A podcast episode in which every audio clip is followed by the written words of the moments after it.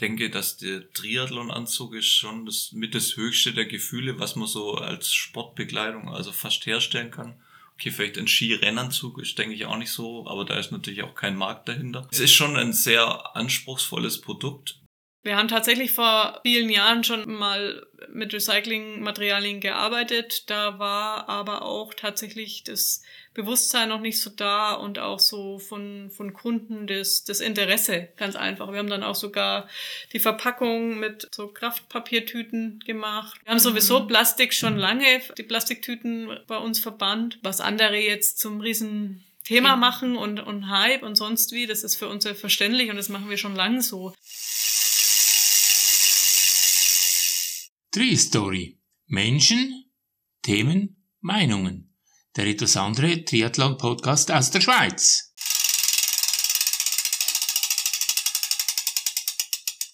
Mein Name ist Sabine Klapper. Herzlich willkommen zum Tree Story Podcast. So, kommen wir gleich zum Thema. Es geht um Radtrikots mit Botschaft. 2019 wurde Anna Haug Weltmeisterin auf Hawaii und Andi Dreiz gewann die Challenge Rot im Einteiler von René Rosa. Die Textilien der René Rosa Trikotmanufaktur sind nicht nur Hightech-Produkte, die höchsten Ansprüchen gerecht werden. Hinter ihnen stehen eine spannende Philosophie und ethische Werte, die bemerkenswert sind. In der hart umkämpften Sportbranche gibt es im Triathlon- und Radsportsegment keinen vergleichbaren Hersteller, bei dem so gut wie alle Prozesse in-house ablaufen. Und da muss ich gerade einhaken. Es könnte sein, dass wir in der Aufnahme manchmal so ein, so ein gemütliches Brummen von oben hören. Das ist, das sind Nähmaschinen, weil wir machen hier alles in-house. Da kommen wir noch, da kommen wir noch dazu. Also bitte nicht dran, dran stören. Das ist ein, ähm, ist ein Geräusch, wo halt aus der Produktion kommt. Die Textilien sind alle made in Germany, sogar made in Bayern, made in Spalt. Wir sind hier in Spalt ganz in der Nähe von Rot, wo die Challenge Rot daheim ist und natürlich auch René Rosa. Und was ich noch bemerkenswert finde, es mischt sich kein Investor ein. Es gibt nämlich keinen. Und darum ist das folgende Gespräch auch keine Werbung, sondern ganz einfach eine wunderbare Story, die uns sogar die Zukunft weisen kann. Gründer der Radsport- und Triathlonmarke René Rosa ist das Ehepaar René und Rosa. Genauer Tina Rosa Buchholz-Weißinger und René Weißinger, was den Namen des Unternehmens erklärt. Hallo René. Hallo. hallo, hallo Tina. Ja, guten Morgen. Mögt ihr euch kurz selbst vorstellen? Ich würde mal so vorschlagen, was Sie sind ankern, wie, wo kommt ihr her? Wann und warum habt ihr die Marke gegründet und was ist euer sportlicher Hintergrund? Tina, möchtest du mal? Ja, beginnen? gerne. Sabine hat mich schon schön introduced. Mhm. Äh, danke dafür. Ähm, ja, wo, wo komme ich her? Ich werde jetzt 42 Jahre, bald äh, im Februar. Ähm, ja, bin verheiratet ähm, mit René. Ich bin Nürnbergerin, bin quasi nicht so allzu weit von meiner Heimat hier entfernt. Im fränkischen Seenland sind wir hier beheimatet und komme aus ja auch tatsächlich aus einer ja, Traditionsradsportfamilie. Ich kenne Radsport von Kindesbeinen an, reicht vermutlich bis zu hin zu Urgroßvätern und bin Tag ein Tag aus. Im Sommer waren wir an der Radrennbahn in Nürnberg gibt's leider nicht mehr. Bei Radrennen von Kindesbeinen sind wir hier raus ins fränkische Seenland schon auch mit dem Fahrrad rausgefahren. Das waren so meine ersten Rennradversuche. Also bin eher sehr verbunden mit dem Thema Radsport durch einfach auch meine Familie. Und René, du hast, glaube ich, äh, auch noch einen, einen sportlichen.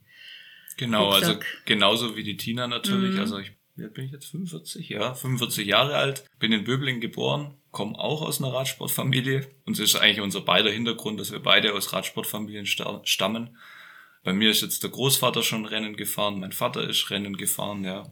Jetzt fährt mein Sohn wieder. Ja, das ist so ein bisschen so diese sportliche Leidenschaft für das Radfahren. Und natürlich sind wir jetzt mehr im Triathlon gelandet durch die Region auch. Man hat natürlich einen Teil vom Radsport. Ähm, ich bewundere aber alle Sportler, also es hat jetzt nichts unbedingt mit, mit Radsport nur zu tun. Mich fasziniert einfach jede jegliche Sportart und auch egal ob das jetzt Skirennen, Langlauf, weil Sportler an sich haben einfach eine einfach ja was Besonderes, also auch erfolgreich, weil die haben natürlich auch ein Geheimnis, warum sie gut sind und so weiter. Und das fasziniert mich eigentlich grundsätzlich immer und das ist auch so ein bisschen so mein Ansporn, äh, da auch ja ein bisschen Kontakt zu halten. Ja, unsere Marke haben wir 2009 gegründet, mhm. also gibt's jetzt auch schon länger. Es war aber nicht aus dem Ansinnen heraus, da jetzt ein großes Unternehmen zu schaffen, sondern wir haben einfach irgendwie ja nach was gesucht, wo uns Spaß macht. Ja. Ich war in der Zeit noch Radprofi. Hab Für welches Team bist du gefahren oder kann man das? Ah, ich bin in Österreich gefahren bei ah. Volksbank. Mhm. Dann bin ich in, ja in Holland gefahren. Das hieß damals Skill Shimano. Das ist jetzt das Team. Puh, wie heißen die jetzt? Zeit lang die DSM. Ja. Da wo jetzt der John Degenkolb fährt, dieses Team. Ja. DSM Firmen nicht, glaube ich. Also ja, genau. Aber die, es ist auch immer so, die ändern sich ja Ja, der, das Team bleibt gleich, aber nicht, also der Namen, Eigentümer und so weiter, aber die Sponsoren, ändern mhm. sich, genau. Mhm. mhm. Genau, und dann haben wir einfach so, irgendwann kam die Zeit, dass man sich einfach ein bisschen, ja, beruflich, genau, habe ich auch noch vergessen, also ich habe Maschinenbau studiert noch nebenher, während der Radprofi-Zeit. Ja. Ich war eigentlich immer jemand, der irgendwas nebenher gemacht hat, also das Radfahren war immer so meine Leidenschaft und habe das auch nicht versucht, so unbedingt als Beruf zu auszuüben, obwohl ich als Berufsrennfahrer war. Aber es war eigentlich mehr Hobby wie, also es hat mir einfach Spaß gemacht und war natürlich auch schön, wenn man dann damit dann Geld verdient hat. Also ich denke mal, die Kombination äh, liegt jetzt schon auf der Hand, ne? Maschinenbau, äh, Tina sicherlich auch mit dem Design, das merkt man, wenn man auch da, also wir sitzen ja da im, im Hauptsitz der Firma, wenn man reinkommt, das ist eine unglaublich angenehme Farbenwelt auch, ohne, ohne bunt zu sein. Das ist, und dann bist du dann doch Radprofi gewesen. Ich glaube, du weißt genau, um was es geht. Die Kombination ist schon mal, glaube ich, ja, die ist schon mal sehr gut für eine.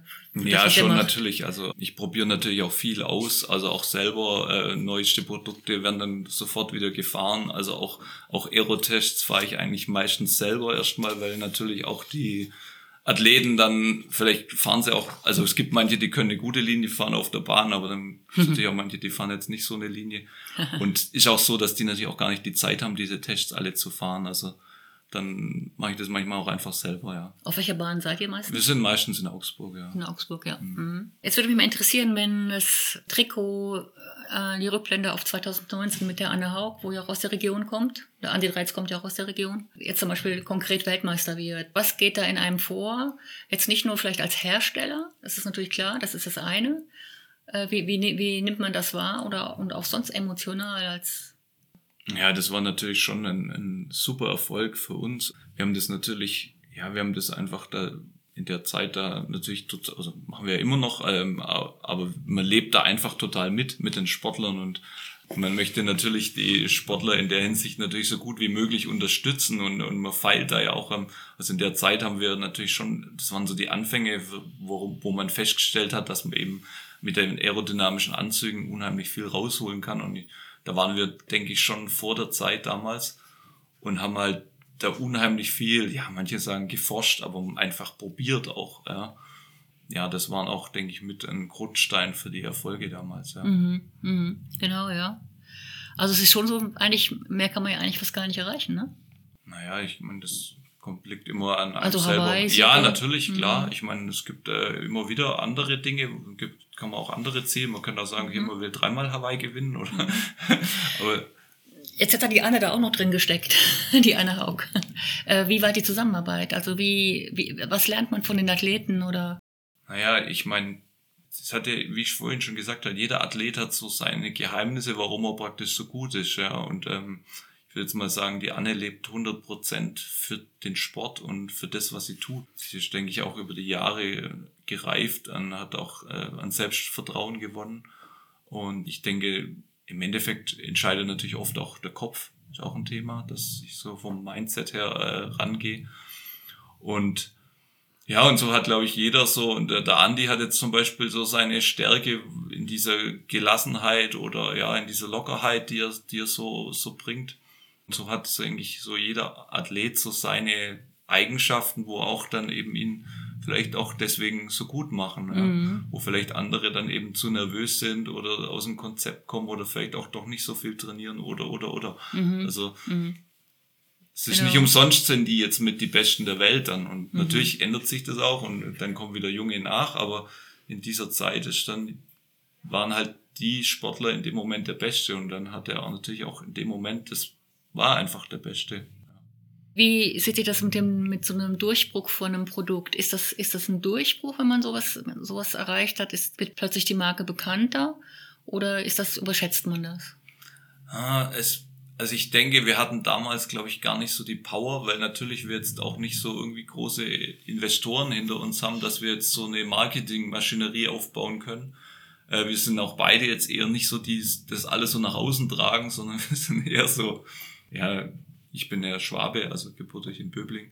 Und da hat man eher so diese, ja, Bescheidenheit, ja. Das manchmal auch vielleicht, das würde ich vielleicht auch als Schwäche von uns bezeichnen, dass wir manchmal immer zu, zu arg im Understatement sind. Wir hauen jetzt nicht so auf die Kacke, wie es vielleicht manche andere machen und wir versprechen, also ich versuche auch eigentlich das, was ich verspreche, versuche ich auch einzuhalten, deswegen verspreche ich lieber weniger und halte das auch ein, ja. Und das ist, glaube ich, so auch unser Ansinnen, weil wir wollen eigentlich Qualität liefern oder, oder auch Zufriedenheit, ja. Und denke, das ist so unsere Philosophie. Und äh, klar, 2019, das waren große Erfolge, das war sicher auch gut, aber wir haben, denke ich, das jetzt nicht 100% ausgeschöpft, wie es vielleicht manche andere machen und dann da riesen Werbung schalten und was weiß ich, der hat gewonnen und das haben wir auch gemacht, aber es kam vielleicht im so schleichend in die Köpfe rein, ja. würde ich sagen, ja. Man muss ja auch sagen, es war jetzt auch nicht äh, so mit auf Ansage, ne? Also wenn du jetzt natürlich, sagen wir mal, ein, ein Partner bist von einem, einem Top-Sportler, wird viel auch auf Ansage und eine große Show gehypt. Und wenn es natürlich dann zutrifft, ist dann der Erfolg und auch der Effekt dann auch umso größer. Wir haben einfach versucht, das Beste für die Sportler in dem Fall bieten zu können in unserem Rahmen der Möglichkeiten und ja, also emotional war das natürlich schon äh, ein großes, also ein großer Erfolg und eine sehr große Freude für uns. Wir haben aber natürlich dann auch geguckt, Mensch, wie können wir es, können wir auch einfach dranbleiben. Du darfst dich dann auch nicht ausruhen, sondern musst gucken, was kannst du denn noch verbessern, was geht noch. Also es sind ja dann mhm. schon nochmal Möglichkeiten nach oben. Das war jetzt, sagen wir mal, der Einstieg in dieses äh, Thema der, der mhm. professionellen bedruckten Anzüge. Mhm. Um mal auf das Produkt selber zu kommen, warum ich eigentlich auch auf das Thema gekommen bin. Ich bin zum ersten Mal in Kontakt gekommen. Also die Marke kenne ich natürlich schon länger, aber ich war 2022 am, am Messestand in, in Rot und fand die Materialien sehr speziell und würde jetzt mal von mir behaupten wollen, ich kenne mich so ein bisschen auch im, im Markt aus, weil ich auch sehr produktaffin bin und, und die Marken auch alle sehr genau beobachte. Und ich fand schon beim Anfassen, also die ganze Haptik ist sehr, sehr angenehm. Die Farben sind äh, extrem, wie soll ich sagen, inspirierend und auch, äh, ich habe es gerade schon gesagt, sie sind nicht so aggressiv oder, oder bunt, sondern sie sind stimmig. Also das Design, die Hand, die Handschrift von dem Design ist, finde ich, äußerst harmonisch. Und dann eben auch äh, die Passform. Ihr habt ja dann auch diesen äh, Reit praktisch gesponsert, wo der Ronny Schildknecht immer einmal im Jahr macht, diesen Charity-Reit. Äh, ich muss sagen, das ist jetzt auch, ich will jetzt, jetzt nicht, dass es jetzt eine Werbesendung wird, aber ich sage einfach, was ich so denke. Das ist jetzt eines meiner, oder eigentlich mein Lieblingstrikot. Es passt, es passt einfach. Äh, jetzt ist es aber so, die Produkte müssen ja die höchsten Ansprüche erfüllen, sind aber auch gleichzeitig sehr schön. Was ist denn jetzt für euch wichtiger? Sind, müssen die unbedingt so super cool, äh, Eyecatcher-mäßig aussehen? Oder äh, ja, wie sieht das aus? Wie sind die Prioritäten? Naja, man muss natürlich ein bisschen unterscheiden. Es gibt ja einmal bei uns, also wir haben ja zwei Baustellen sozusagen. Wir haben einmal unsere Teamwear für die Vereine und äh, Firmen und Clubs. Und dann haben wir unseren Online-Shop. Beim Online-Shop ist vielleicht ein bisschen einfacher. Da kauft der Kunde das, was ihm gefällt. Und im Verein bestimmt natürlich einer für alle. Und wir, das muss praktisch allen gefallen. Also es, es ist unheimlich schwierig, diese, ja, man muss da natürlich schon Kompromisse machen. Aber man darf natürlich jetzt auch keine groben Schnitzer reinbringen und sagen, okay, es müssen alle reinpassen, also Männlein wie Weiblein, dick, dünn, groß, alt, jung. Und es muss denen auch irgendwie allen gefallen. Also das ist schon eine Herausforderung, dass man da möglichst großen Konsens. Natürlich hat man dann moderne Gruppen, wo man sagt, okay, die wollen alle ein bisschen, ein bisschen stylischer sein. Dann gibt es welche, die sind eher so, so traditioneller. Die waren schon immer so und wollen immer so aussehen. Die muss man dann genauso akzeptieren. Da kann man dann auch mal wieder Impulse geben und sagen, okay, mach mal ein bisschen was Neues oder vielleicht beim nächsten Mal. Also man muss da auch ein bisschen so gucken, was, was wollen die Kunden und im Endeffekt geht es natürlich schon darum, dass die Kunden glücklich sind. Und das ist eigentlich auch unsere, unser oberstes Ziel eigentlich, dass wir versuchen, dass die Kunden glücklich sind. Egal wie, wenn es jetzt vielleicht mir selber gar nicht gefällt, aber dass der Kunde, wenn der sich damit glücklich, also wenn er damit glücklich ist mit diesem Produkt, dass es seine Farbe ist, auch wenn es jetzt vielleicht nicht meine Farbe ist, aber das seine und er ist dann damit glücklich, dann ist doch das super. Und natürlich muss das Produkt auch so von der Passform natürlich so sein, dass ich alle reinbekomme. Das ist mm. natürlich auch eine. Herausforderung, die mm. Produkte so zu entwickeln, dass ich eben nicht nur einen reinbringe, sondern 100. Ja. ja. Und die 100 schauen alle unterschiedlich aus. Also das sind schon unterschiedliche Herausforderungen, die da kommen. Die gehen jetzt nicht in den Laden und, und probieren das alles an. Aber wie macht ihr denn diese Zielgruppenanalyse? In großen Unternehmen macht man ja, tut man ja Marketing und äh, Unternehmensberater. Ja, wir, wir sind natürlich jetzt keine Riesenfirma. Wir müssen das alles irgendwie, also ich gehe da jetzt nicht her und sage, ich mache eine Zielgruppenanalyse, sondern das äh, entsteht über die Jahre, wenn du sagst, okay, dann kommt der eine, der ist ja, ja. Noch mit Gespür. Also eigentlich viel Gespür und Gefühl ja, in Absprache von uns beiden, wo, wo du sagst, okay, das müssen wir so, dann sage ich, okay, das machen wir so. Und dann müssen wir da natürlich auch einen Weg finden. Und im Endeffekt geht es natürlich schon darum, dass du sagst, okay, dann kommt mal wieder einer aus dem Verein, die sind unglücklich. Mhm. Gibt's ja auch. So, und dann mhm. versuchen wir dem zu helfen. Mhm. Und entweder wir können ihm jetzt schnell helfen und wenn das wiederkommt, dann müssen wir, oh, wir müssen was ändern. Ja. Stimmt irgendwas. Genau. Mhm. Ja, und so arbeiten wir. Wenn, mhm. wenn irgendwo, und das versucht man natürlich, diese, diese Rückmeldung immer zu reduzieren. Ja. Und so wirst du immer besser. Mhm. Also es ist so ein ständiger Veränderung, Verbesserungsprozess. Wir sind jetzt auch noch nicht, also wir sind vielleicht nächstes Jahr wieder besser wie dieses Jahr. Und das ist eigentlich unser Ansinn, dass wir immer weiter voranschreiten und immer besser werden. Mhm. Ja. Jetzt stelle ich mal eine rhetorische Frage, wer designt? Beide zusammen. Also, Super. ich sag jetzt, das wäre dein Job. Tina. Nee, mhm. nicht nur. Das wäre auch vermessen, so zu beantworten. Erstens ist es unser beider Baby.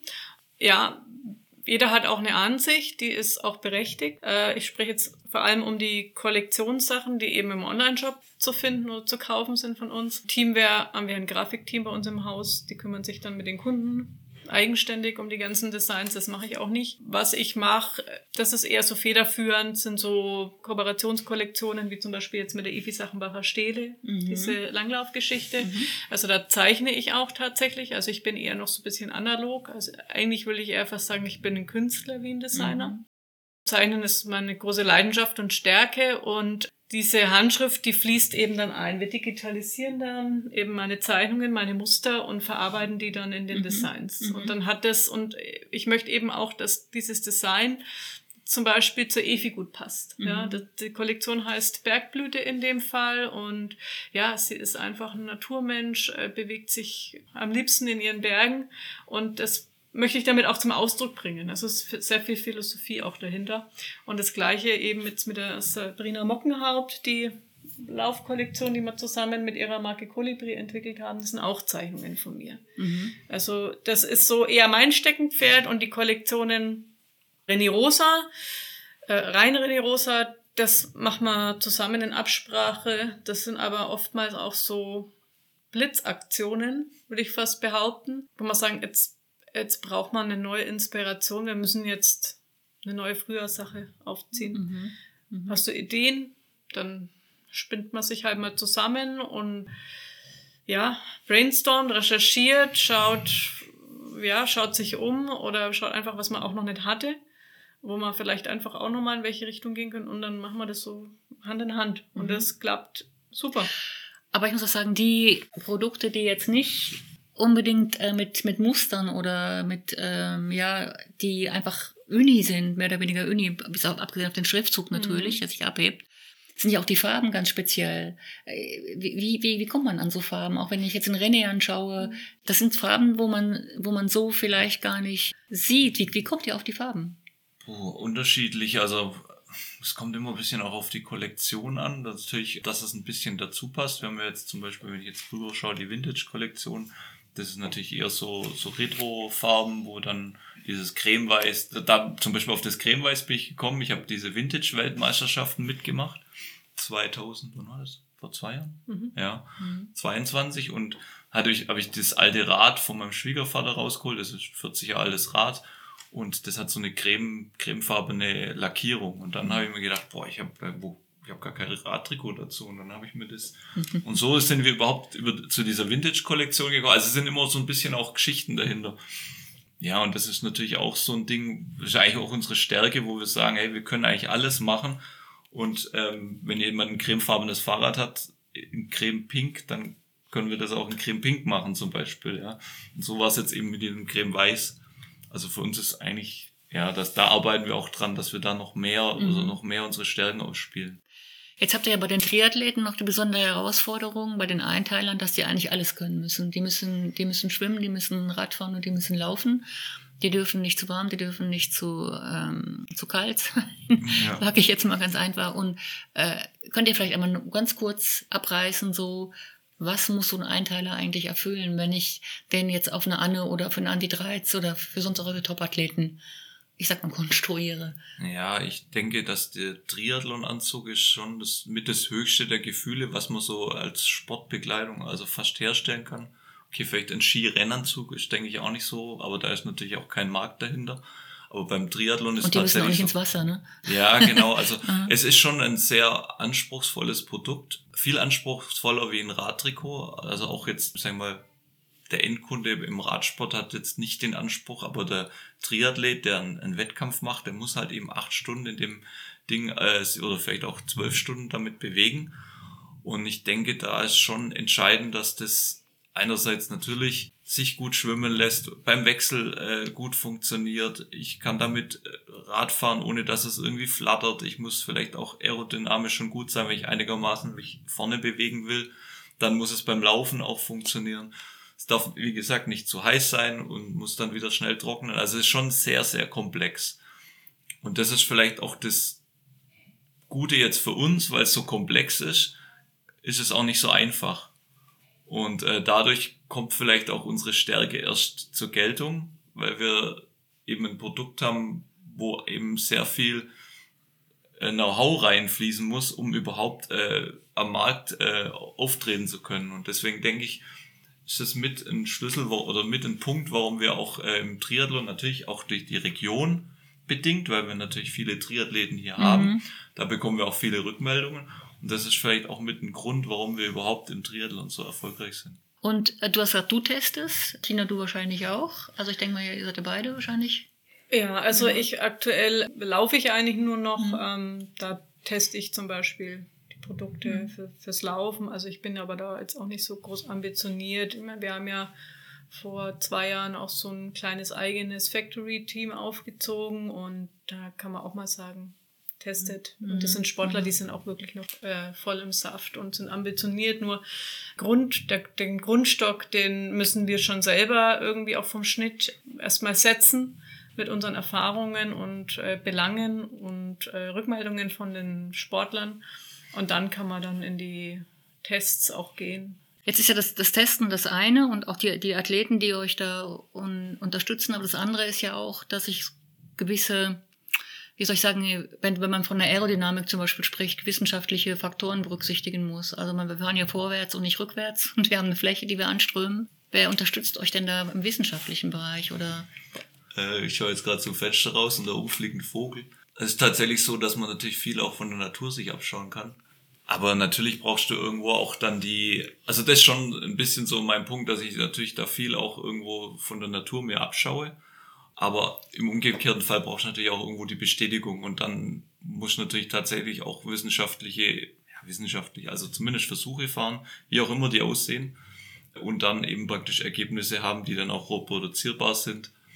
Und das sind dann eben natürlich einerseits entweder Windkanal oder auf der Bahn oder aber auch Freilufttests. Kannst du so ein Geheimnis verraten für alle Mithersteller, die jetzt zuhören? was, was macht ein Produkt aerodynamisch? Wie gesagt, das ist, äh, denke ich, da müssen die alle selber bei sich hinschauen. Also mhm. Will ich auch jetzt nicht groß da. Gut, ja, äh, ja. Im Endeffekt dachte, ist natürlich schon die Fläche, ist natürlich bekannt, dass natürlich die, die, die, die, die Fläche natürlich, wenn die kleiner ist, ist natürlich schon mal besser, logisch. Aber es gibt natürlich schon viele Stellschrauben und wenn ich einen Anzug sehe, dann sehe ich natürlich sofort, ob der schnell ist oder ob der nichts, also ob der nicht gut sind, ist. Sind das auch die Nähte? Alles. Also ja. im Endeffekt, das hat alles einen Einfluss und natürlich auch kann man auch natürlich durch Kleinigkeiten kann man das dann auch wieder noch besser machen. Da wird natürlich auch viel gemacht. Das wird sich auch in der nächsten Zeit noch, noch weiter verbessern. Dann versuche ich es vielleicht nochmal anders. Was sind denn so, gibt es neue Trends, wo, wo vielleicht die Verarbeitung von einem Produkt angeht oder also wir haben's, wir haben uns jetzt in den letzten, also jetzt, ich kann nur jetzt für uns sprechen oder vielleicht für die, für die äh, Top-Anzüge, wenn man jetzt mal von einer Geschwindigkeit von 45 kmh rechnet, hat sich das zwischen einem Standardanzug bis zu einem schnellen, sagen wir mal, vielleicht 15 Watt, vielleicht auch 20 Watt, kommt drauf an, 10 bis 20 Watt, ja, ja so verbessert. Genau. Also das ist schon extrem viel. Ja. Und ähm, wenn man dann, wenn, der, wenn man dann wieder sieht, wie sich, also damals hat zum Beispiel der Anti-Dreiz, das kann man jetzt sagen, weil das ist jetzt schon lange her, die haben damals ein Fahrrad im Windkanal verbessert und haben dann, glaube ich, vier Watt oder so mit diesem neuen Fahrrad rausgeholt.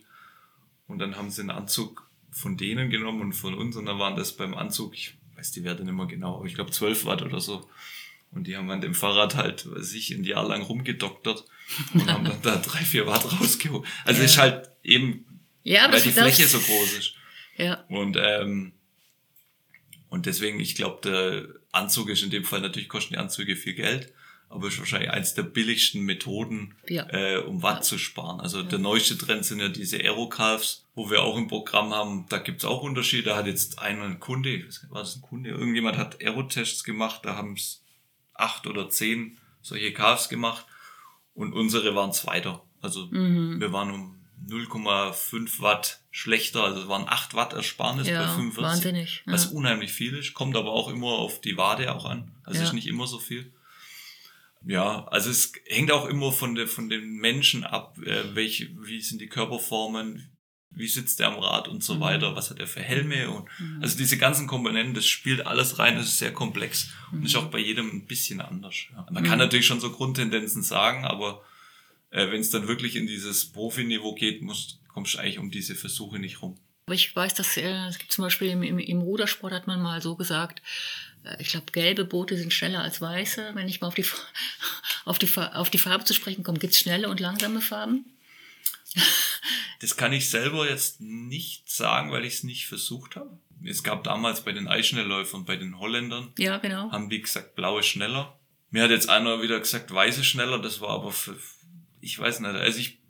Aber, das, aber es könnte was dran sein? Was meint ihr? Ja, Farben sind Frequenzen. Also ist ganz klar, dass das sicher unterschiedlich ist, aber ob das jetzt im Fahrradbereich diesen Einfluss hat. Farben sind Frequenzen. Ja. ja. Und es ist natürlich auch so, also wenn wir jetzt zum Thema Frequenzen kommen, jeder hat so seine Lieblingsfarbe. Dem einen tut die Farbe gut und dem anderen die andere Farbe gut. Also es gibt so, so Harmoniefarben. Und ich denke, dass man viel eher nach dem schauen sollte, was gefällt mir. Weil wenn ich im Endeffekt die Leistung dann nicht bringen kann und sage, ich, ich fühle mich da drin nicht wohl, dann denke ich, hat das einen viel größeren Einfluss, wie wenn ich praktisch von der Aerodynamik äh, 0,01 Watt mir spare. Also das ist jetzt so meine, meine Meinung. Also Mhm. Du weißt was. Und natürlich, was auch ein Punkt ist, was man oft sieht, sind diese schwarzen Anzüge. Mhm. Denke ich mir, wenn die Sonne scheint, natürlich kann ich das immer nass machen, aber wenn die Sonne drauf ist, ich habe mal Versuche gemacht, wie viel das bei 20 Grad Unterschied macht, wenn du zwischen schwarz und weiß. Das sind bei, ein, bei 20 Grad Sonnenschein, hat es bei weiß hat's 21 Grad Oberflächentemperatur und bei schwarz 45 oder 50. Oh. Und das nur bei 20 Grad. Also ich denke, dass die, dass die, die, die Farbe, äh, so, also ich würde nicht so viel Schwarz anziehen ja. einfach. Ja. Ja, mhm. ja es, man macht zwar schlank, aber. Ja, es ist natürlich vielleicht auch so cool, stylisch, modern, aber ich glaube, wenn es wirklich warm wird, ist, glaube ich, schwarz keine gute Wahl. Ich habe auch letztens, äh, das ist ein ganz anderes Thema, aber nur ganz kurz als Einschub, jemand super stylisch gesehen mit einem Superrad und Hochfelgen und alles in schwarz und leider in der Dämmerung gefahren, leider kein Licht und leider nicht gesehen. Und also wenn hier so jemand angefahren wird, sieht das super cool aus. Ja, genau. Aber es bringt ihm dann auch nicht, nicht mehr viel. Ja. Also, also das einfach nur mal als Einschub. Deswegen haben ja, wir auch unsere Neo-Kollektion, das ist der Hintergrund von den Farben von der Neo-Kollektion. Die ganzen Thermojacken und, und Westen sind alle in diesem Neon-Orangen. Wir wollten nicht dieses klassische Neongelb machen, weil das ist so ein bisschen uncool. Mhm. Wir haben auch kein klassisches Orange genommen, mhm. sondern haben so ein ganz spezielles Orange tun. Den es eigentlich so auch noch nicht gibt. Aber Mhm. den, ich bin gestern Abend mit meinem Sohn in, in der Dämmerung gefahren und dann habe ich, erstens schaut's gut aus, unsere Jacken. Mhm. Und, also finden wir jetzt eben, schon mein Empfinden. Und ähm, man wird gesehen. Man und wird das gesehen. denke ich ist schon ein Riesenpunkt. Also Und man kann auch eben mit einer, mit einer Understatement, sage ich jetzt mal, Farbe gesehen werden, wo sich abhebt vom Schriftzug Ja, zum Beispiel, genau. wo man eigentlich äh, auch dann wieder Ja. eine Markierung eigentlich setzt. Ne? Also es ist interessant, äh, dieses Thema der, ja, der unbunten Ko Kollektion. Wir haben auch mal versucht, ein bisschen was äh, Unbuntes auch ähm, auf die Messen zu präsentieren. Da reflektieren die Leute von uns gar nicht. Also Ja. die, die Mhm. Kunden oder ja. Also, Also- wir werden Mhm. wirklich ähm, schon so wahrgenommen, dass man bei uns was Besonderes bekommt und die wo kommen und kaufen, die möchten auch irgendwie Farbe bekennen, wenn man jetzt so Farbe bekennen. ja, ne? also Mhm. die, ähm, auch das Thema Sicherheit ist ein groß, also viele stehen bei uns hier im Showroom und sagen, ich brauche einfach was, wo ich gesehen werde. Und die, und es gibt sonst nur schwarz. So ist Mhm. oft echt eine Aussage. Und es ist jetzt aber nicht so, dass wir das jetzt bewusst gemacht haben oder Mhm. so, sondern wir, das sind wir auch, wir gehen wirklich viel auch so unserem Bauchgefühl oder unserer Intuition nach. Ja, und ich, mir, mir bleibt das jetzt gerade so im, im Kopf. Farben sind Frequenzen. Wenn ich das vorher gewusst hätte, bevor ich mich vorbereite, hätte ich vielleicht nochmal das Frequenzthema aufgegriffen. Aber ich glaube, da kann man sich jeder mal selber Gedanken drüber machen, was, äh, was man womit ausstrahlt und welche Dinge auch was, äh, was aussenden. Ne? Ich glaube, da ist, ist noch, sind noch viele Geheimnisse, ja, unheimlich viel, ja. Also, wo, ähm, ja, wo man sich vielleicht mal auch mit beschäftigen kann. Ihr müsst ja eine Synergie schaffen zwischen dem Design, wo, wo ihr beide ja verantwortlich seid, und der Funktionalität. Gibt es denn da Situationen, wo man Kom Kompromisse finden muss? das ist schon so, natürlich, weil ähm, im Endeffekt haben wir das täglich, dass du natürlich einerseits kann man natürlich das schönste Produkt der Welt erfinden, wenn das aber dann einfach viel zu teuer vielleicht wird und es dann keiner kauft, ist natürlich auch am Markt vorbei. Ja, man Mhm. muss natürlich auch einerseits gucken, dass man Sachen entwickelt, die schön sind, aber es muss auch so sein, dass es auch jemand kaufen kann. Hm. Also zumindest mal unsere Zielgruppe. Da haben wir natürlich schon äh, immer wieder Themen, wo wir äh, miteinander ähm, ja, auf einen, einen Nenner kommen müssen oder zumindest mal kom auch Kompromisse eingehen müssen. Ja, das ist schon Mhm. so. Ja, ich meine, ist es natürlich, dann spielt ja eigentlich auch noch mit rein, der schon teilweise vielleicht unbekannte Käufer. Ja, also das sind jetzt Meinungen vom René und mir. Gut, man kann im Team noch mal ein bisschen so eine kleine Abfrage machen, aber letztendlich, ja, ist der Käufer auch bereit, sich auf diese Farben oder diese Funktion, diese Form einzulassen. Also das ist ja auch noch eine große Mhm. Unbekannte. Das wissen wir oft auch nicht. Und wir schauen halt, dass wir es so, ja, dass man selber so befriedigt äh, rausgeht aus der Produktentwicklung, wie es halt nur geht. Natürlich, du hast die Funktion, du hast die, äh, die Nähte, das, das Ding muss irgendwie produziert werden oder muss produzierbar sein. Das ist, was der René eben meint. Und dann hast du halt noch, ja, die eine Naht mehr wäre vielleicht schicker, aber braucht's die?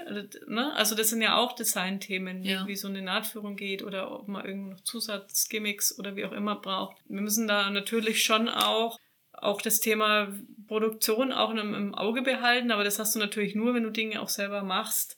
Dann schaust du da auch drauf. Mhm. Ne? Und das ist eigentlich schon alles oft eine Kompromisslösung, aber dann trotzdem muss es eben toll nach außen wirken. Jetzt hast du gerade noch ein Stichwort gegeben, wenn es um Schnittführung geht. Und da scheint mir irgendwie, habt ihr so ein besonderes Händchen. Gibt's gibt's da denn irgendwie eine spezielle äh, Vorgabe, die ihr habt bei der Schnittführung, dass die Produkte wirklich so gut sitzen? Also das ist ein großer Entwicklungspunkt, vor allem wenn man es eben auch selber in der Hand hält. Also Geld muss auch nicht alle Geheimnisse jetzt dann Naja, sagen. Nee. gut, aber wir haben eine eigene. Schnittkonstrukteurin natürlich, klar. Habt ihr? Ja, Ja, ja, Und, nee, ähm, aber es ist einfach, ähm, es ist auch da so eine, natürlich würde die Schnittkonstrukteurin auch gerne Naht nochmal da setzen, weil sie es halt auch einfach schöner findet, aber es ist auch da eine Kunst der, des Kompromisses, dass eben das Teil, ja, super sitzt, die Nähte da sind, wo sie sein müssen, aber eben auch nicht zu viele, ne? Mhm. Also so würde ich es jetzt mal so Reduced to the max irgendwie, ne? Genau, ohne dass man jetzt halt auf groß auf, auf Technik verzichten muss. Mhm. Wir waren jetzt gerade bei den Kompromissen noch und die Frage darf ich euch stellen, ihr seid ja Ehepartner. Ihr seid eigentlich, ich sage jetzt mal ein drastisches Bild, 24 Stunden, äh, sieben Tage in der Woche äh, entweder hier äh, am ähm, äh, einer Produktions- und, äh, und Hauptsitz und nebendran ist euer Wohnhaus wie, wie kommt man denn zu einem Kompromiss, wenn man, wenn man Ehepartner ist? Ich denke mal, das ist ja einerseits, kennt man sich ja sehr gut. Man kann den Ehepartner vielleicht auch so ein bisschen vorher, vorher äh, ahnen, was er, was er sagen wird und vielleicht schon mal in die Richtung gehen, dass man vielleicht dann doch so ihn so ein bisschen, also ist es, ist es, kurzum, ist es ein Vorteil oder ist es manchmal auch ein Nachteil? Naja. Vor- und Nachteil. René, geh mal kurz raus. Vor- und Nachteil. Also, sagen wir so, wir sind uns schnell einig und wir denken schon, also generell in die gleiche Richtung, was natürlich das vielfach einfacher macht. Zum Thema Privat und Geschäft. Es ist halt natürlich so, wir haben jetzt hier keinen Metallbaubetrieb, sondern es ist ein Thema, das uns auch privat mit beschäftigt und unser Hobby, unser Lebensinhalt. Und deswegen endet es nicht an der Haustür. Also du gehst Radfahren, dann hast du deine Artikel an und dann siehst du wieder irgendwas, was du vielleicht besser machen könntest, weil es jetzt gerade irgendwie es anhast oder weil in irgendein Umstand.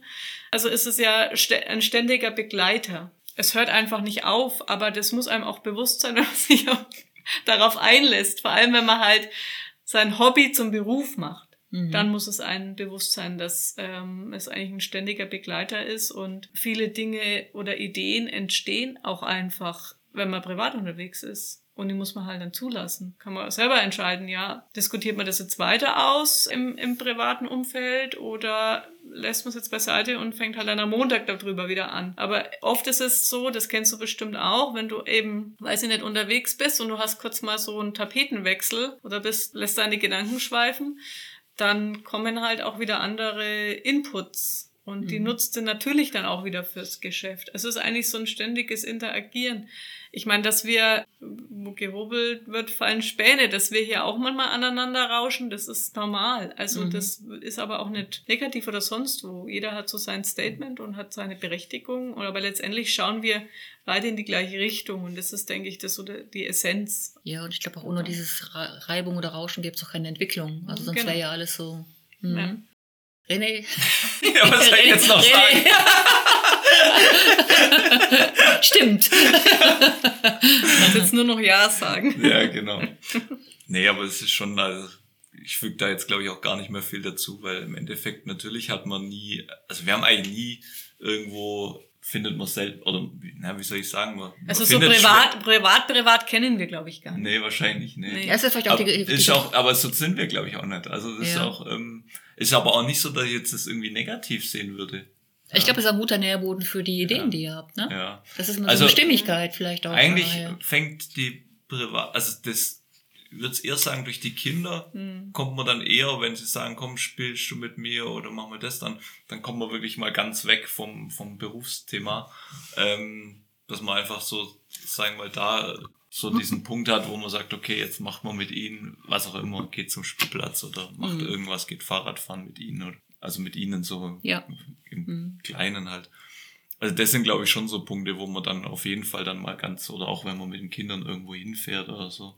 Ich glaube, die Kinder helfen da schon auch, um aus diesem, mhm. aus dieser Spirale äh, auch mal rauszukommen, mhm. denke ich. Ja, ja, also das ist schon so. Ich meine, äh, jetzt bei, schau gerade in unseren Garten, wenn ich natürlich mit den Kindern im Garten bin oder da ein bisschen rumwurstel, dann äh, denke ich dann auch nicht ans Geschäft. Das, das ist schon so. Also mhm. es gibt schon auch Punkte. Da muss man halt dann auch für sich einfach, ja, die, die, mhm. die Grenze einfach selber finden. Ich meine, wenn es einem nicht gut tut, dann muss man die Grenze halt weiterstecken. Das ist immer so, wie lässt man es an sich ran oder nicht. Ist aber auch eine Entwicklung, ne? Ist eine Entwicklung. Mhm. Ja, ja, natürlich. Mhm. Das geht nicht von heute auf morgen. Wir haben uns eben bewusst dafür entschieden, Arbeiten und Wohnen an einen Ort zu setzen. Wir haben zum Glück zwei getrennte äh, Häuser, also einmal das Firmengebäude und einmal das Privathaus ist dann schon gut, dass du halt da rausgehst und da rein. Das trennt schon, ja, aber letztendlich ist es sehr nah beieinander und natürlich auch verlockend, dass man einfach nochmal rüberhuscht nach dem Abendessen mhm. oder am Wochenende. Ja, einerseits ist es auch schön, dass man es machen kann, wenn es eins dahin zieht. Also nee, muss man auch manchmal. Also es ist ja schon so, wir haben jetzt zum Beispiel die Drucker, wo ich natürlich dann äh, ja, abends dann entweder den nochmal befüllen muss oder dann äh, mal irgendwo die also Papier, Tinte, irgendwas ist immer mal aus, dann muss ich immer wieder kontrollieren, läuft ja. das alles ordentlich. Also das habe ich sowieso. Von dem her, sonst würde es eh nicht gehen. Also wenn das jetzt weiter weg wäre, wäre es schon nervig, wenn ich irgendwo hinfahren müsste. Mhm, mhm. Also man ist auch sein eigener Chef und man kann ja selber über sich dann auch bestimmen. Ja, ja. was ich vorhin angesprochen habe bei, dem, bei der Vorstellung von euch, das sind ja, was ich ganz fantastisch finde, ist, dass hier alles in-house, also weitgehend alles hier macht, vor Ort in, in Franken, in, in Spalt. Alles bei euch im, im, im Unternehmen. Und zwar ohne irgendwo ja, nach Fernost abzuschweifen oder da vielleicht billiger zu produzieren. Und das führt mich eigentlich zu der Frage, was, was sind eigentlich so grundsätzlich eu eure Werte und, wie, und welche Werte finde ich dann auch im, im Geschäft wieder? die Werte, also das habe ich vorhin schon genannt, das, das, also mhm. das, ein, das oberste Ziel ist, dass der Kunde glücklich ist und zufrieden. Das ist, sage ich mal, aus der Historie entstanden, weil wir haben äh, von Anfang an nicht das alles irgendwie selber gemacht, sondern haben äh, damals ähm, woanders produzieren lassen. Das war damals in Italien und das war nicht ganz so, wie wir es uns vorgestellt hatten dann. Also zumindest, also es war, denke ich, wahrscheinlich auch okay, aber jetzt für unseren Standard war es einfach nicht so und waren halt dann auch manchmal Kunden nicht völlig zufrieden. Und so sind wir dann eigentlich erst zu diesem Schritt gekommen, dass wir uns äh, die ersten Maschinen gekauft haben.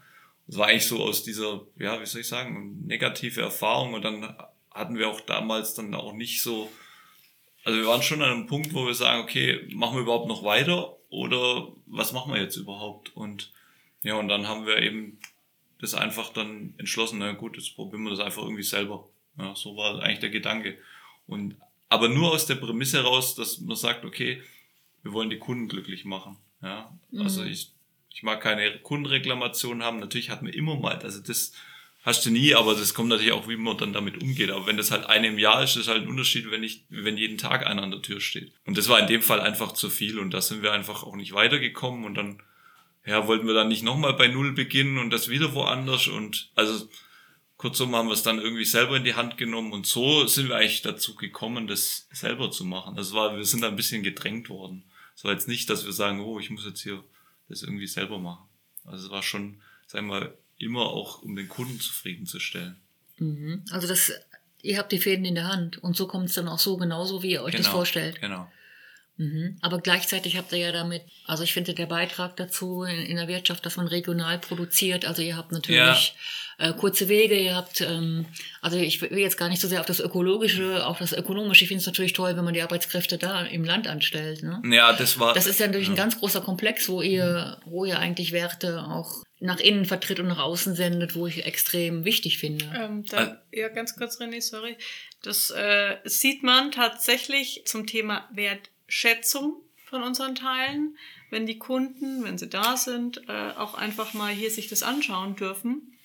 Weil sich ja keiner, würde ich mir im Übrigen auch nicht, Gedanken macht, wie denn eigentlich so ein Trikot entsteht. So. Und wenn du das einmal siehst, wie das funktioniert und was tatsächlich da für, von vorne bis hinten für ein Aufwand dahinter steckt, hat es auch so ein Thema, ja, so ein Stück weit mit Wertschätzung zu tun, dass eben am Ende einfach eine Dame an der Nähmaschine sitzt und dein Teil da zusammennäht. Mhm. Ja, und es fällt eben nicht aus dem Automaten oder aus der aus dem, aus dem Massen. Äh Man könnte theoretisch bitte auch telefonieren, ne? also ja. die Leute sind alle, alle habbar, ne? Ja, also ja. ist nicht irgendwo in China irgendwo, wo man ist halt so, äh, wo vollkommen anonym ist, ne? Genau. Also das, das war, wollten wir von Anfang an nicht. Also schon als wir damals mit Trikots begonnen haben, hatte ich eigentlich schon, deswegen haben wir damals auch Italien ausgewählt, weil wir gesagt haben, okay, da können wir hinfahren. In Deutschland, wir haben dann auch eine Zeit lang, glaube ich, gesucht, aber wir haben dann niemanden gefunden. Ja, und dann sind wir eben dann da eben gelandet und dann war das aber halt in dem Fall nicht der schlussendlich der für uns jetzt erfolgreiche Weg. Und ja, und dann haben wir eben dann gesagt, na gut, dann machen wir es hier. Und das war natürlich schon damals schon der Gedanke, dass wir das innerhalb von Europa halten wollten. Und das war in der Zeit hat es eigentlich, hat da niemand dran gedacht. Da war eigentlich, sagen wir mal, absolut, ja, okay, alles nach China, so nach dem Motto. Das mhm. war, glaube ich, schon in dieser Zeit so. Ich glaube, da kam jetzt erst durch dieses, diese Corona-Zeit kam dann äh, dieses Umdenken, dass jetzt immer mehr sagen, okay, wir, haben, wir machen, wir produzieren in Europa und sind dadurch jetzt vielleicht auch nachhaltiger oder wie auch immer. Ja. Könnt ihr mal ganz kurz beschreiben den Prozess? Also die Stoffe werden, wo, wo werden die hergestellt? Äh, Und gedruckt? Wir haben Lieferanten in, in Italien von Mhm. Stoffen. Aber wir kaufen weiße Rohware. Ja. Mhm. Meistens sind sie weiß, wir haben natürlich auch ein paar durchgefärbte, aber nicht so viel. Mhm. Die kommen hauptsächlich aus Italien, am Fran Frankreich äh, Spanien. und Spanien, ja. Das sind unsere Lieferanten. Also Deutschland gibt es leider keinen Betrieb, der diese ja, hochtechnische Funktionsware in unserem Sinne so produzieren Mhm. kann. Das sind entweder Strickereibetriebe, alteingesessene oder alteingesessene Webereien. Also es sind alles eigentlich relativ alte Betriebe, zum Beispiel die Webstoffe, ähm, den Triathlon-Anzug, das waren früher un Unternehmen, die sind schon hunderte Jahre alt, die kamen aus der Feinstrumpfindustrie, ähm, haben sich halt dann da auch irgendwie Beziehungsweise Seiden- weiterentwickelt. Seiden auch. Seiden. Genau, Seidenmacher. Also es sind eigentlich ganz alte Gewerke, wo wir da eben auch einkaufen. Ja, erhalten damit auch so ein bisschen diese, diese Das Handwerk- Tradition und das Handwerk auch. Also Ja. auch dort unten. Ne? Ja, das merkt man den Stoffen aber auch an, ne, muss ich jetzt sagen. Ja, das, Also wir wählen da schon auch bewusst. Das muss man sagen. Also du musst dir vorstellen, aber das, vielleicht hast du da den Einblick schon gehabt ähm, von, von deinem Berufsweg her. Du kommst eben zum, zum Stofflieferanten XY und dann hängen halt weiße Hänger äh, mit Samples und dann darfst du dir mal da die Produkte auswählen. Du weißt aber gar nicht, wie kommt die Farbe drauf, wie ist die überhaupt, also von die Farbe Stück. verändert ja dann nachher auch die Haptik, ne? Ja, genau, wie, also durch, das, durch die Hitzepresse eben vor allem. Ja, wie ist, wie, wie liegt's auf der Haut, wie ist von der Dehnung, also das ist schon ziemlich komplex, das Thema dieser Stoffwahl. Und es ist halt auch so, dass wir uns natürlich auch auf äh, ein paar beste Stoffe begrenzen wollen, die wir auch möglichst natürlich auch in Zukunft auch immer lieferfähig haben, weil musst du überlegen, jetzt in der Teambekleidung zum Beispiel möchte natürlich schon auch der Verein sich darauf verlassen können, dass er halt diesen Artikel auch zumindest mal ein paar Jahre bekommt für Nachbestellungen. Da kannst du jetzt auch nicht wie in der Kollektion jede, äh, jedes Jahr oder jedes halbe Jahr dir irgendwie was anderes ausdenken, sondern du musst eben auch so ein bisschen dabei bleiben und dementsprechend musst du halt auch da sehr nachhaltig und bewusst die Materialien wählen. Ihr habt mir im Vorgespräch auch ganz kurz erzählt, dass ihr früher auch so Themen hattet wie Recycling. Da habt ihr mir auch gesagt, ihr seid immer so der Zeit 10 oder 15 Jahre voraus gewesen. Ich denke mal, ihr macht jetzt so ein bisschen auf Understatement, weil ihr habt ja dahinter steckt ja schon noch viel mehr, oder? Also ihr macht euch schon sehr, sehr viel Gedanken, was produzieren wir, wie und auch mit wem. Also ja, also eure, eure Verantwortung ist, glaube ich, geht über den Kunden und das, was ihr dem Kunden anbietet, hinaus. Es ist interessant, weil das ist für uns, was für uns tatsächlich vielleicht sogar selbstverständlich ist und ein bisschen Understatement rüberkommt. Das ist für vielleicht andere der das Ding schlechthin für die Vermarktung. Wir haben tatsächlich vor vielen Jahren schon mal mit Recyclingmaterialien gearbeitet. Da war aber auch tatsächlich das Bewusstsein noch nicht so da und auch so von, von Kunden das, das Interesse, ganz einfach. Wir haben dann auch sogar die Verpackung mit so Kraftpapiertüten gemacht. Wir haben sowieso Plastik schon lange, die Plastiktüten bei uns verbannt, was andere jetzt zum riesen Thema machen und, und Hype und sonst wie, das ist für uns selbstverständlich und das machen wir schon lange so. Ja, das sind, das sind so, wie soll man sagen, das, äh, das ist, das ist für uns eine Selbstverständlichkeit und da ähm, vielleicht müsste man da ab und zu mal ein bisschen mehr drüber reden. also die Kunden, die schätzen das aber schon, das will ich schon damit sagen. Also die sind, äh, wir machen uns auch jetzt noch mal Gedanken über die plastikfreie Verpackung. Da sind wir auch noch mal am weiter überlegen, ob das auch wirklich so Sinn macht oder ob es nicht noch mal eine andere Lösung gibt. Also ähm, es ist ein ständiger Entwicklungsprozess, ja. Und ähm, das Thema Recyclingmaterialien, wenn ich jetzt auf die Stoffmessen gehe, es ist, ist ja überschwemmt. Also du verlierst ja, Ja. eigentlich fast schier den Überblick, was noch. Ja, es ist eigentlich wirklich, ich habe euch das auch, auch erzählt, ich habe ja früher auch mal ähm, in der Textilindustrie gearbeitet und da gab es auch ein Produkt, das war ähm, auch, auch recycelt, das war Skiunterwäsche, Mhm. es war auch für die, ähm, für, auch, wir haben es auch für Nationalmannschaften produziert und, und ich finde es dann auch immer mühsam, wenn bevor ich mir irgendwas kaufe, dass ich mir erstmal fünf Seiten Rechtfertigung anlesen oder anhören muss. Und das ist so ein bisschen eine, ist so ein bisschen eine, eine, eine ambivalente Situation. Ne? Mhm. Ja, das ja, stimmt, das, ja. das stimmt schon, ja. Aber nochmal, um das einfach, ein, einfach so auf einen Nenner zu bringen. Ich meine, ihr habt jetzt den, den Verzicht auf die, auf, auf Fernost zum Beispiel. Da könntet eure Produkte dadurch wahrscheinlich preiswerter machen. Seht ihr das irgendwo auch als Zukunftsmodell, dass man, dass man in Deutschland bleibt, dass man auch öko ökonomisch und ökologisch Verantwortung übernimmt, auch, ich sage jetzt mal, dem Kunden, auch den, und den Arbeitnehmern auch gegenüber, überhaupt auch Gesellschaft gegenüber. Ist das ein Zukunftsmodell, wenn man, wenn wir so arbeiten, wie, wie ihr hier arbeitet? Ich kann natürlich auch nicht in die Zukunft schauen, gell? Also, mhm. was aber schon ist, also wenn ich natürlich hier Arbeitsplätze schaffe, dann haben da diese, natürlich diese Leute, die hier bei uns arbeiten, das ist zwar nur ein ganz kleiner Anteil, aber auf Deutschland gesehen, aber die haben wieder Arbeitsplätze und können wieder irgendwo was einkaufen. Und ähm, so ist doch eigentlich schon mal gut. Dann mache ich meinen Anteil und schaffe mhm. Arbeitsplätze und, und können die, die bei uns arbeiten, die haben jetzt praktisch wieder eine Familie oder einen Teil zumindest von der Familie. Meistens sind es jetzt bei uns Frauen, haben dann praktisch äh, ein Einkommen in der Familie, wo sie dann eigentlich dann auch wieder sich, sagen wir mal, ja, und ich, den Lebensunterhalt ja, bestreiten Und ich denke, die meisten kommen wahrscheinlich auch aus der Region. Ne? Genau, wir sind jetzt hier auf der, in der Region, wir sind natürlich eher auf dem Land und ja. viele müssen jetzt zum Beispiel, müssen jetzt wahrscheinlich nach Nürnberg fahren und, mhm. und vor allem natürlich, also bei uns in der Region gab es früher viele Nähereien. Da gab es Bademoden und, und äh, Anzüge. Anzüge, so Herrenanzüge. Und da haben wir jetzt Mitarbeiterinnen, die dort gearbeitet haben in den Firmen. Und die haben zwischenzeitlich in anderen Betrieben arbeiten, müssen, müssen das ganz anders machen, wie sie gelernt haben. Und ich denke schon, dass sie jetzt wieder glücklich sind, dass sie in diesem in diesem Bere ja. Bereich, dass sie als gelernt haben, dass sie diesen Beruf jetzt wieder ausüben können. Ne? Mhm. Und das ist eigentlich auch schön, wo wir sagen können, okay, sie, mhm. die sind glücklich mit dem, was sie machen. Eine Näherin, ähm, die bedankt sich schier täglich, dass sie hier arbeiten darf, ja. weil sie, es gibt ja keine Aussicht auf auf Arbeitsplätze, außer du machst ja. jetzt vielleicht Änderungen oder Fertigungsbetriebe für Patches oder ich weiß es nicht. Also es gibt sicherlich Betriebe, ja, aber das ist natürlich jetzt nicht das äh, komplette Endprodukt bearbeiten. Mhm. Das muss man und in dieser in, in, in dem Bereich in der äh, Sportindustrie eigentlich schon gleich dreimal, ne? da sind wir schon ein Exot. Ja. Wie wirkt sich die, dieser Prozess auf die Preisgestaltung aus?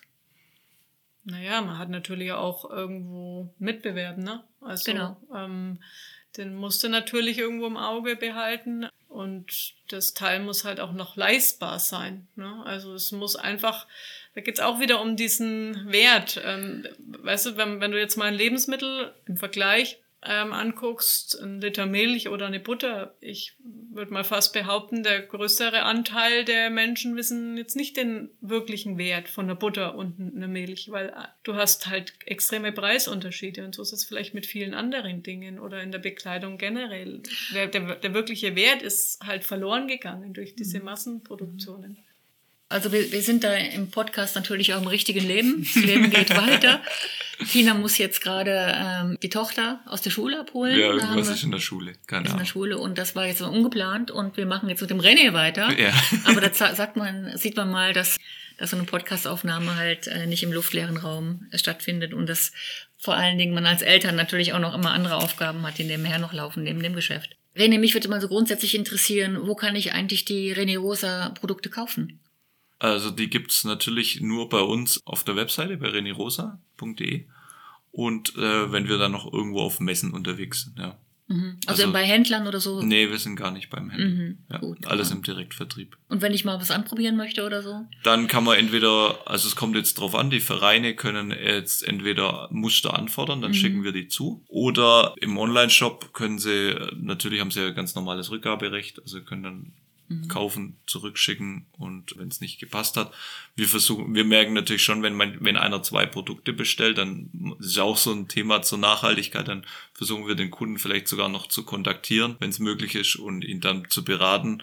Und man sagt, okay, müssen wir jetzt wirklich zwei machen, weil wir mhm. stellen das ja dann tatsächlich dann her. Also jetzt bestellt einer zwei Triathlon-Anzüge dann müssen wir die zwei auch produzieren. Und dann kommt da, bin ich mir dann immer sicher, dass dann einer davon wieder zurückkommt. Deswegen ist dann besser, entweder wir schicken gleich nochmal Muster zum Anprobieren. Mhm. Jetzt vielleicht nicht in der Farbe und er kann sich dann raussuchen. Ja. Also ihr habt auch kein großes Lager in dem Fall? Fast keins. Ja, ist natürlich eine, auch wieder eine Herausforderung, weil natürlich im Sommer dann, äh, wenn jeder seine Sachen will, muss man natürlich auch liefern können. Deswegen ja, werden wir früher oder später natürlich schon einen kleinen Anteil an, an Lagerprodukten auch haben, wo wir dann sofort äh, lieferfähig sind. Also ist schon unser, unser Ziel, möglichst schnell auch zu produzieren. Also mhm. innerhalb, sagen wir mal, bei, bei Triathlon-Anzügen sind wir jetzt bei fünf Tagen. Und mhm. das ist schon, das also ist nicht im individuellen Design, also ja, Team, aber, aber ja. ich sag mal im, im Online-Shop. also wir versuchen ja. da schon möglichst mhm. schnell auch den Kunden zufriedenzustellen. Weil es kommt natürlich schon daher, weil diese Amazon-Mentalität, die spielt da natürlich auch rein, dass die Leute die Sachen sehr schnell haben wollen. Aber da liegt natürlich das Zeug irgendwo rum und muss nur mhm. weggeschickt werden. Mhm.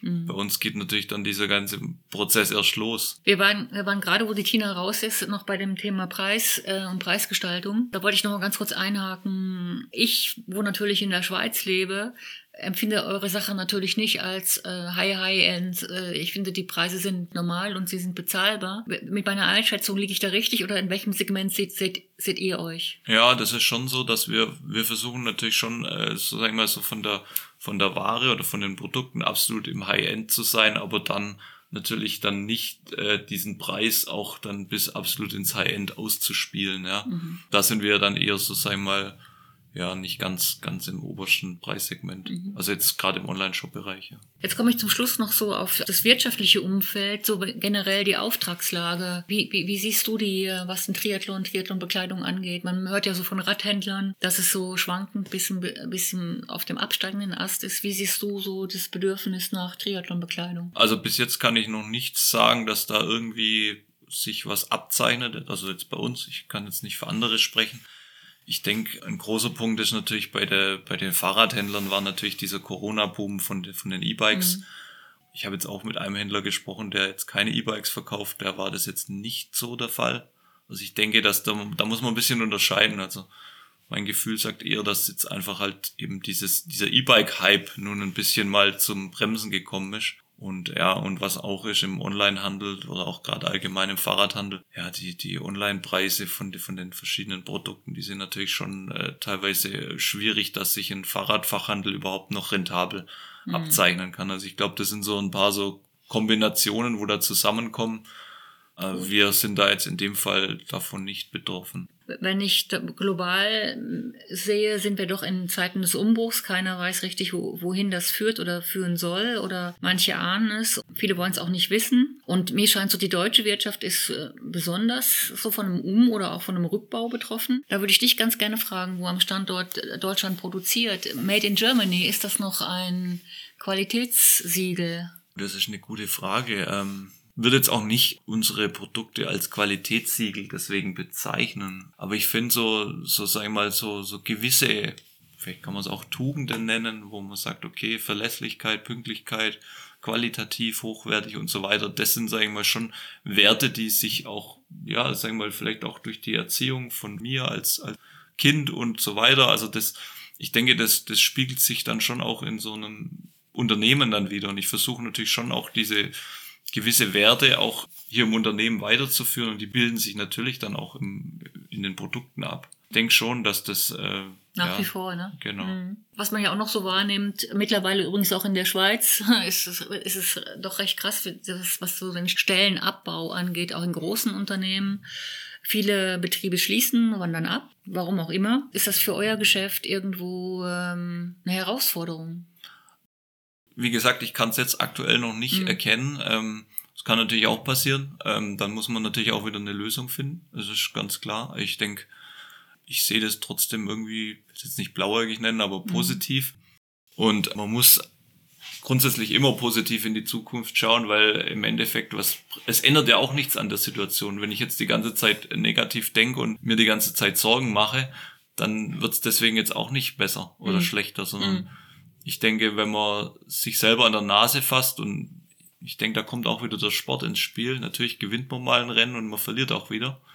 Und aus diesen Niederlagen kommt man dann im Endeffekt dann auch wieder stärker raus. Und so sehe ich es eigentlich immer. Also immer, wenn ich bei mir im Unternehmen irgendwo Probleme habe oder Reklamationen, egal was, oder irgendwas nicht rund läuft, dann, dann bin ich einfach am Holzweg. Ja, und das sind für mich immer so Zeichen, wo ich sage, okay, jetzt muss ich einen Schritt zurückgehen und nochmal von oben alles anschauen und dann ja. nochmal grundlegend äh, den Weg überdenken. Und ich denke, wenn man so rangeht und natürlich kann man jetzt, sagen wir mal, dieses ganze Weltgeschehen kann ich auch nicht beeinflussen. Und wenn jetzt irgendwann der Trend ist und alle in China produzieren und das nicht mehr anders geht, ja, dann bleibt mir vielleicht auch irgendwann nichts mehr anders übrig. Aber ich versuche natürlich das Beste, dass ich das nicht machen muss. Deswegen, ich kann jetzt auch nicht sagen, äh, in zehn Jahren mache ich das oder das. Ich weiß nicht, was passieren wird. Mhm. Also man muss natürlich dann einfach, ja, ich denke, gute Gedanken und äh, flexibel bleiben. Ja, also ist schon ein Punkt. Also wie gesagt, aus meiner Sicht macht er das wirklich äh, vorbildlich. Ich, ich wüsste jetzt nicht, was man besser machen könnte und auch so die Verantwortung lokal zu produzieren und ähm, also ich glaube, wenn wenn so dieses Modell sich noch mehr verbreiten würde, ist es ja eigentlich überhaupt nicht verbreitet leider. Ja, man ähm, muss auch was tun dafür. Gell? Also das ist jetzt nicht so, es ist halt ein großer Unterschied. Also ähm, natürlich ein Trikot einfach irgendwo mit einem Knopfdruck bestellen das ist ein großer Unterschied, wie wenn ich jetzt mich erstmal damit mhm. die Arbeit habe. Also es ist halt unheimlich viel Arbeit. Mhm.